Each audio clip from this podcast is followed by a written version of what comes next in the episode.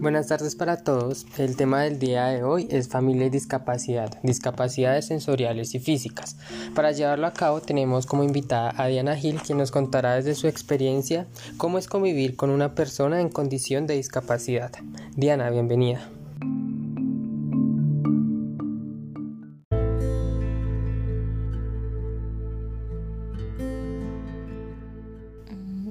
Buenas tardes, Mateo. ¿Cómo estás? Bien, muchas gracias Diana. Eh, Diana, cuéntanos, ¿qué discapacidad tiene tu hermana y cómo se manifiesta?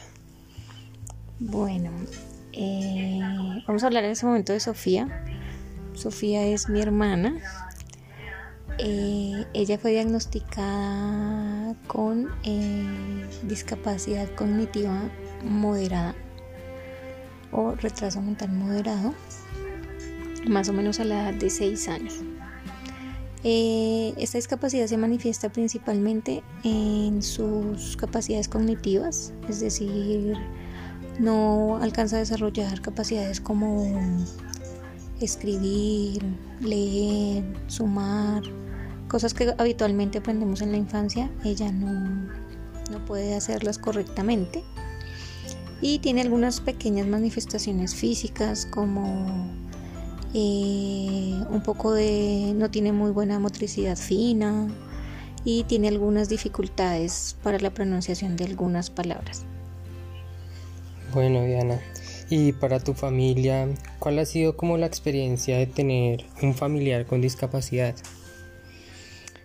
Em, creo que tiene muchas implicaciones, tanto sociales como económicas, educativas, porque es una persona que requiere una educación y un cuidado específico eh, al cual desafortunadamente no estamos preparados desde el principio.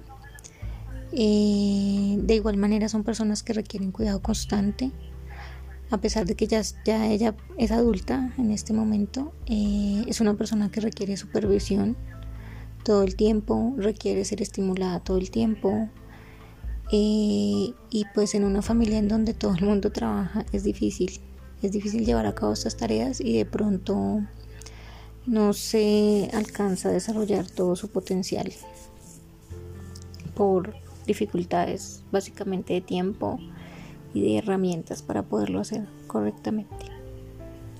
Bueno, y hablando de una de estas implicaciones, eh, ¿Cómo fue su proceso de escolarización? Eh, ¿Tuvo un proceso escolar?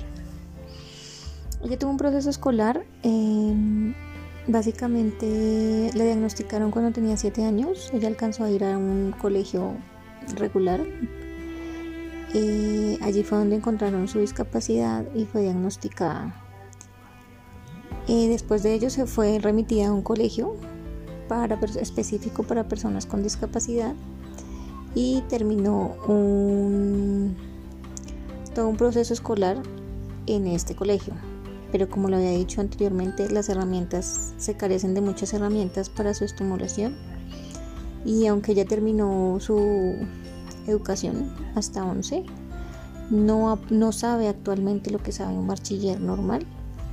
Eh, bueno, no se debería decir normal, un bachiller regular y mm, hay muchas dificultades en el tema de su de su independencia porque al no saber leer y al no saber contar conocer el dinero o cosas como estas eh, temas como la independencia son muy complejas y por eso requieren tanta supervisión. El colegio en donde ella asistió es un colegio público y sé que hay muchas, ahora sé que hay muchas más herramientas en el sector privado, pero desafortunadamente en ese momento no teníamos el conocimiento ni el acceso. Bueno, muchas gracias.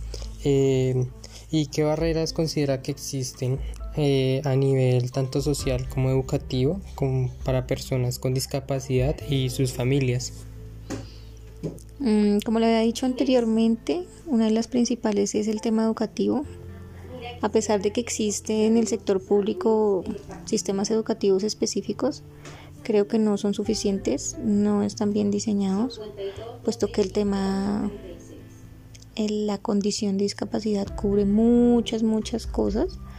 Hay moderadas, hay leves, hay severas, hay parálisis eh, combinadas con discapacidades físicas mucho más fuertes y desafortunadamente no hay, no hay una forma o un, proyecto educativo que cubra todas las discapacidades y definitivamente uno solo no sirve para todos.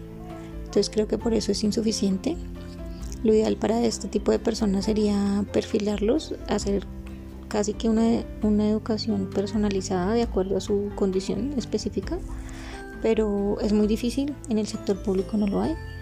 En el sector privado sí, pero pues el costo también es una barrera porque no, no es fácil de encontrar personas lo suficientemente capacitadas y pues evidentemente cobran eh, su tarifa es alta para la adquisición regular de, los ciudadanos. Bueno, continuando, eh, una pregunta que va muy relacionada con la anterior y es, tanto usted como su familia, ¿qué apoyos esperan encontrar en estos dos contextos? Mm, ahorita estamos, bueno, estuvimos en un proceso en donde se hablaba de una inclusión laboral, puesto que a pesar de que tienen personas, tienen déficits cognitivos, también pueden, tienen capacidades físicas completas, también tienen lógica eh, organizacional, reciben órdenes mm, simples, para trabajos operativos trabajan muy bien, eh, cosas como la cocina, ayudar en la casa, ordenar. Para estas cosas son muy buenas, pero eh, aunque hay, hay la intención y el proyecto de vincularlos de alguna manera laboralmente, tanto para su desarrollo personal como físico, social, para que puedan interactuar con otras personas. También, al igual que el educativo, faltan muchas cosas. Faltan muchas cosas de seguimiento, capacitación a los psicólogos que les hacen el acompañamiento, capacitación a sus compañeros de trabajo, porque el propósito es que interactúen con otras personas, no solamente entre ellos, para que tengan un desarrollo social mejor pero pues como todo hay, falta mucho falta mucho para poder llegar a un a un proceso que sea satisfactorio además de que no tiene un buen cubrimiento. Es decir no todas las personas logran ingresar a los proyectos.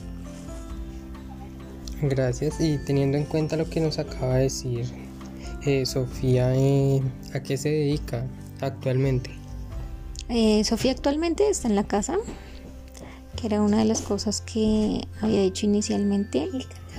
Ella, a pesar de que tiene muchas, muchas capacidades, eh, no son aprovechadas al máximo. En este momento no, no puedo estar vinculada al proceso laboral, por lo tanto permanece mucho tiempo en la casa, no tiene, desafortunadamente no puede tener supervisión constante porque pues todas las personas del hogar trabajan, pero afortunadamente es una persona autosuficiente. Puede cocinar, puede ver por sí misma, asearse correctamente, em, vivir en el hogar de manera segura, puede hacerlo, pero no está interactuando ni desarrollándose socialmente como debería. Bueno, muchas gracias Diana. Eh, y esta fue pues toda la entrevista. Muchas gracias por contarnos su experiencia. Y en definitiva, este tema es algo que debemos replantear tanto en temas de educación como en lo social para que de verdad personas en condición de discapacidad puedan llegar a tener pues, las mismas oportunidades que tuvimos todos nosotros.